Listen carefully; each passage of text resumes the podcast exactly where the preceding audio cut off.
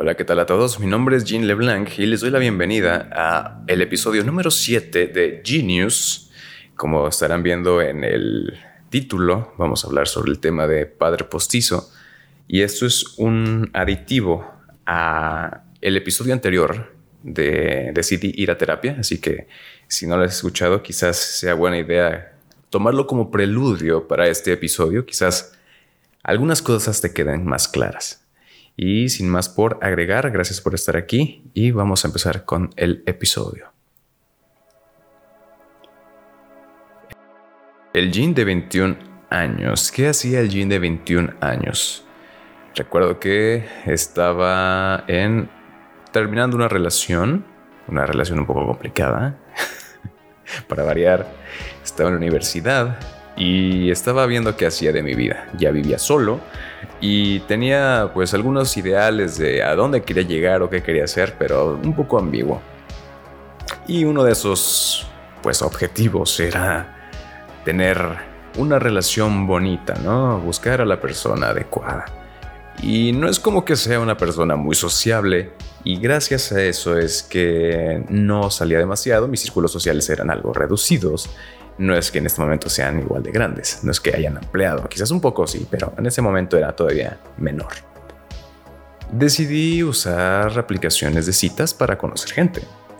Así que en ese momento, cuando te piden las características de las personas que estás buscando, que quieres que te, con las que te emparejen, una de las características que recuerdo eran muy importantes para mí era el que fueran solteros. Y que de preferencia, obviamente, a ver, sí, solteros porque no, no te ibas a meter con gente que ya estuviera en relación, o tal vez sí, no sé, depende de, de quién me esté escuchando.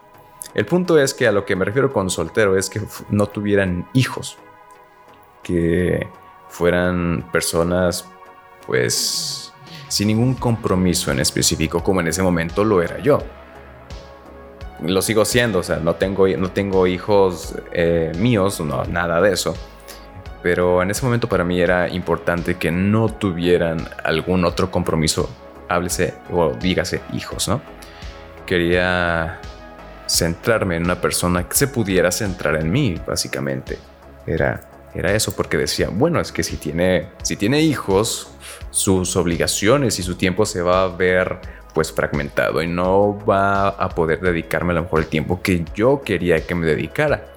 Porque sabía que de yo emparejarme con alguien de una manera ya más seria, le iba a dedicar más tiempo a esa persona y quería que fuera pues recíproco. Por lo tanto, pues estuve un tiempo con esa mentalidad y bueno, fueron avanzando fueron avanzando los años, ¿no? Seguir buscando a esa persona que estuviera en igualdad de condiciones que yo. vamos, solteros, sin hijos, buscando un objetivo por el cual vivir, ¿no? Pero eh, esto es a raíz de que siempre yo odié a los niños. Y más a los niños que no, no son familiares míos. Mi paciencia en ese tema es muy específico, muy poco tolerante. Es más, ni las mascotas de otras personas toleraba. Ah, con eso lo, digo todo. Ah, porque tengo paciencia. Eh, quien me conoce sabe que soy flexible, soy paciente, pero tengo un límite con ellos, con los niños y con las mascotas de otras personas que son, que, que principalmente no conozco, ¿no? Así que, por lo tanto, no... Así me manejé durante un tiempo. Pasó unos cuantos años del Jin de 21 años, pues creció, tuvo, cumplió 27, estamos hablando de 6 años más.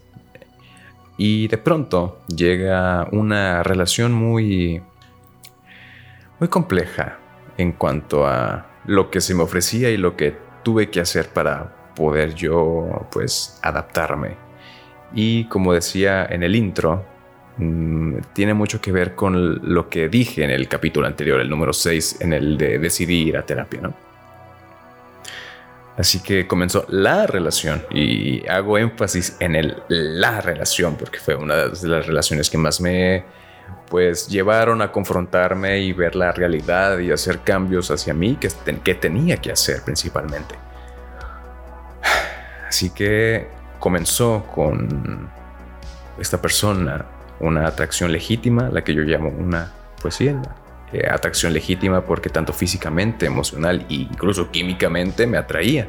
Es, no sé si te ha pasado en las que de pronto te acercas a una persona y la manera en sus, no sé, su aroma, como te atrae y eso desde ese momento te, te captura, ¿no? Entonces en esas tres cuestiones me tenía pues muy enganchado. Así que dije, wow, pues venga, ¿no? Vamos a, vamos a darle con toda la relación. Y fue escalando hasta un punto en el que llegó y se hizo el clic, en el que, bueno, le dije, ¿sabes qué? Yo te veo de esta manera, yo te busco de esta forma, lo que quiero es esto.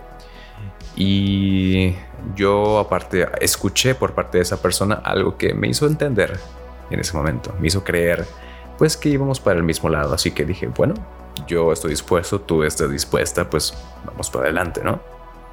Y así fue como empezó la relación. Comienzo a tener un poco más de cercanía con ella, hasta el punto en el que, pues de pronto ya empiezo a ir a su casa. Era salir del trabajo o alguna otra actividad que estuviéramos haciendo en la mañana o en la tarde y era, pues vamos un rato a tu casa. Vemos tele, preparamos algo de comer y de ahí vemos qué hacemos, ¿no?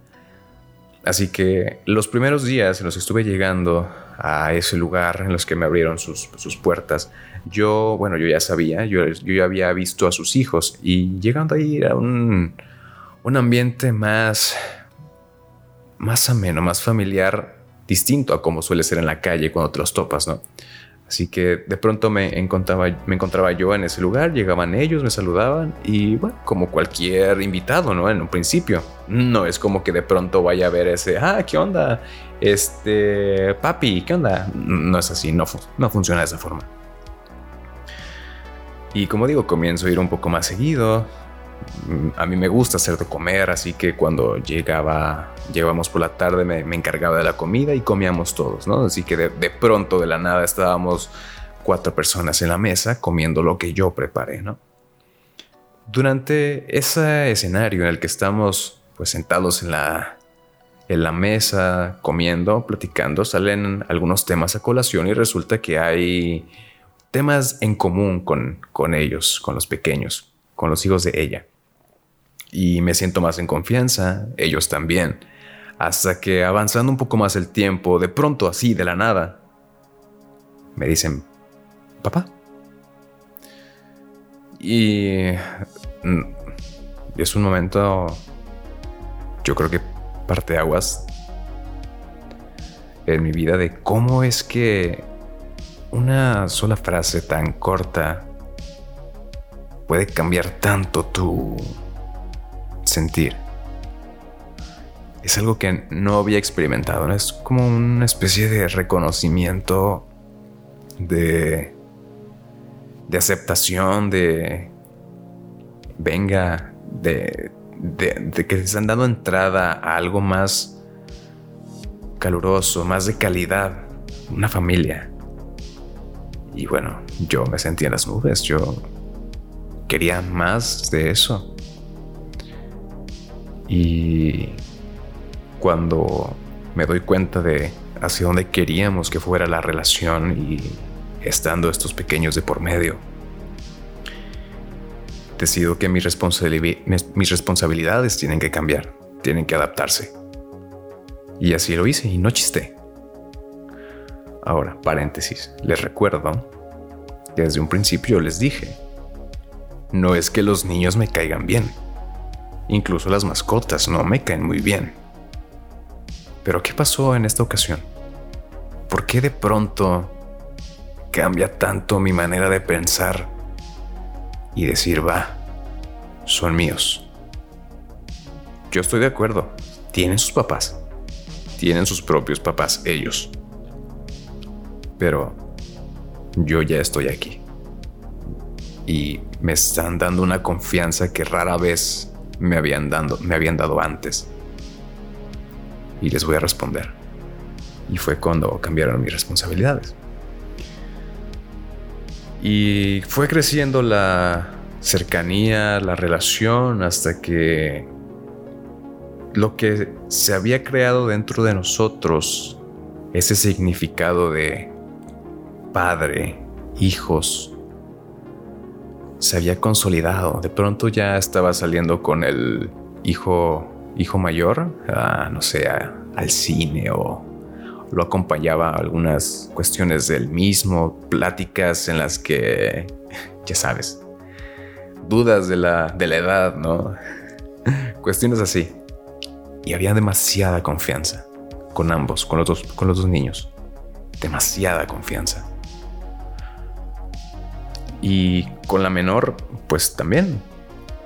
De pronto me contaba cosas que no quería contarle a su mamá y bueno, yo lo agradecía porque era una una ayuda, un apoyo que entiendo que a esa edad es necesaria a veces y sin una figura paterna, pues oye, se vuelve complicado.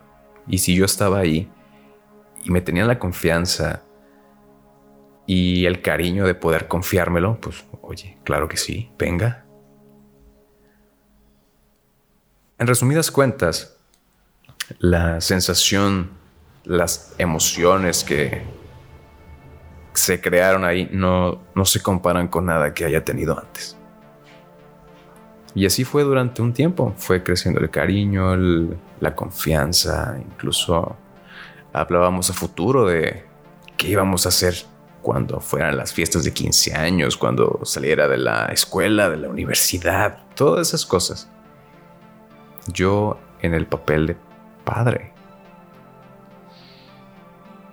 Hasta que, bueno, llegó el momento en el que, pues, termina la relación, ¿no? De haber estado en el mejor momento de mi vida, porque aquí vuelvo a mencionar un poco de lo que dije en el episodio pasado, en el que me daba valor a mí mismo a, a, partir de lo que podía ofrecer a los demás. En este caso ya no simplemente era un apoyo digamos, económico de tiempo y todo eso, era también un apoyo emocional, era una, era, sin darme cuenta, me, me convertí en uno de los pilares de la familia. Así que cuando termina la relación, el hecho de no solamente decirle bye a una persona que en ese momento era pues mi pareja, eran tres adioses. Y fue horrible fue decir adiós tres veces. Y eso por un tiempo me, me conflictó, era momentos de enojo, de tristeza, de confusión, de frustración. Porque decía, bueno, ellos qué culpa tienen, ellos simplemente quieren a alguien en su vida como a lo mejor lo que le estaba dando yo y, y ahora ya no se va a poder. Y por un tiempo tuve esa, esa mentalidad de, bueno, ¿y ahora qué fregados hago? Me mantengo ahí por ellos. No, me alejo, trabajo en mí. Y al final la decisión fue tomarlo como un divorcio con, con, niños de por medio. Ustedes saben que cuando se separa una familia, no es como que el padre o la madre, cualquiera de los dos, ya deje la responsabilidad de los niños, ¿no? Es, ok, los niños tienen que, tienen que comer, tienen colegiatura, tienen que eh, usar ropa nueva, todas esas cosas, y en las responsabilidades ahí estamos, ¿no? Nos vemos nada más por los niños, cuando tengo que llevártelos o cuando ellos necesitan que los vea, nada más. Así que por un lado me sirvió el hecho de ver esa opción en la que, bueno, tú estás ahí, tú, mi expareja está bien, eh, pero también están los pequeños. Y, y puede ser que algunos estén pensando, güey, pero no, no estarás como que yendo demasiado lejos por unos niños. Güey, es que tú no estabas ahí. Tú no sentías lo que yo sentí en ese momento. Yo he decidido estar ahí siempre y cuando los niños y mi expareja me lo permitan, para echarles la mano y acompañarlos. Incluso sigo estando abierto a la posibilidad de, a la pequeña seguirle ayudando con sus tareas, ir o que venga aquí a mi casa. Y creo que eso no va a cambiar. Y creo que esta conclusión de cómo manejar la situación va a mejorar la relación entre todos nosotros. Y sobre todo, no me va a limitar en el momento en el que yo quiero seguir mi camino mejorándome. Y bueno, llegamos a la parte esta que me, que me gusta, en la que nos volvemos un poco musicales. Y les voy a hablar de una canción que va, obviamente, siempre las canciones va a ir de la mano con el tema. Y es una canción de La Oreja de Van Gogh. Y se llama Mi Pequeño Gran Valiente. Ojo, tengo que hacer la aclaración de que esta canción fue pensada para otras circunstancias un poco más lúgubres, en las que, bueno, por cómo está escrita la letra, nos habla de que, pues, la madre, pues, va a fallecer, ¿no? Va a llegar ese momento en el que ya no va a estar en este plano y, pues, va a seguir su cuidado del pequeño, pues, en el cielo, ¿no? Donde sea que van las personas que fallecen. Y me llamó la atención un fragmento que les voy a dejar aquí y que estoy viendo que por el momento no hay problema en Spotify si les dejo trocitos de las rolas y que lo vamos a seguir haciendo. Y dice, mientras puedas recordarme, yo estaré donde tú estés, y aunque los años te pinten nieve blanca sobre el cielo, serás siempre mi pequeño, donde quiera que yo esté. Repito, esto suena que pues ya, ya colgó los tenis la persona, pero con esto, en donde quiera que yo esté, con esta frase final. Creo que condensa muy bien lo que yo quiero hacer en este caso, que es lo que, mira, pues ya no, ya no estoy con tu mamá, ya no somos una pareja, ya terminó esa etapa. Si es cierto que podemos ser quizás amigos,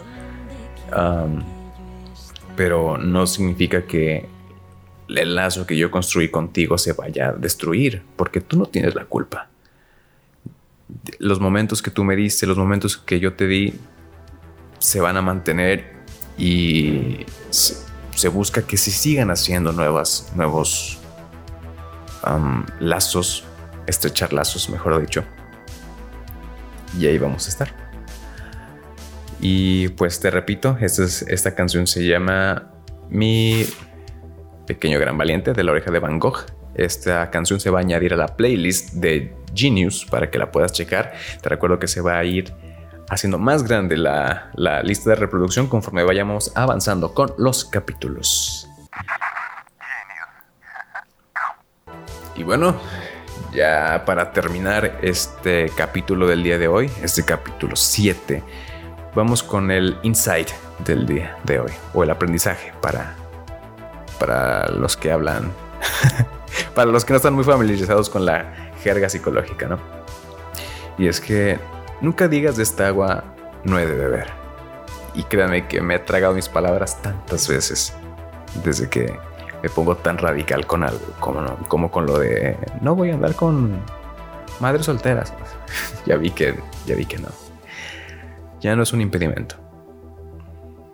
Y te vas a sorprender el amor viene en muchas formas. A veces viene en forma de una PlayStation 5, a veces en un buen trabajo, a veces viene en forma de dos pequeños que de pronto te dicen papá cuando les preparas un espagueti bien rico. Hay que separar las cosas. Una cosa es una cosa y otra cosa es otra cosa. De ahí mi decisión final de sí, termino la relación pero no tiene por qué terminar este, este bonito lazo que quedó, ¿no?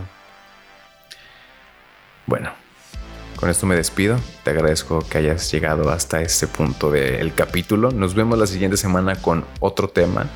Eh, te voy adelantando un poquito de qué vamos a hablar y vamos a hablar sobre el macho alfa versus el hombre sigma. Eh, este es un tema muy interesante. Vas a ver que sí. Bueno, cuídate mucho, nos vemos la próxima semana, que tengas un gran inicio de semana, échale ganas este lunes, ya casi llega Navidad y nos estamos escuchando más adelante. Cuídate mucho, hasta luego.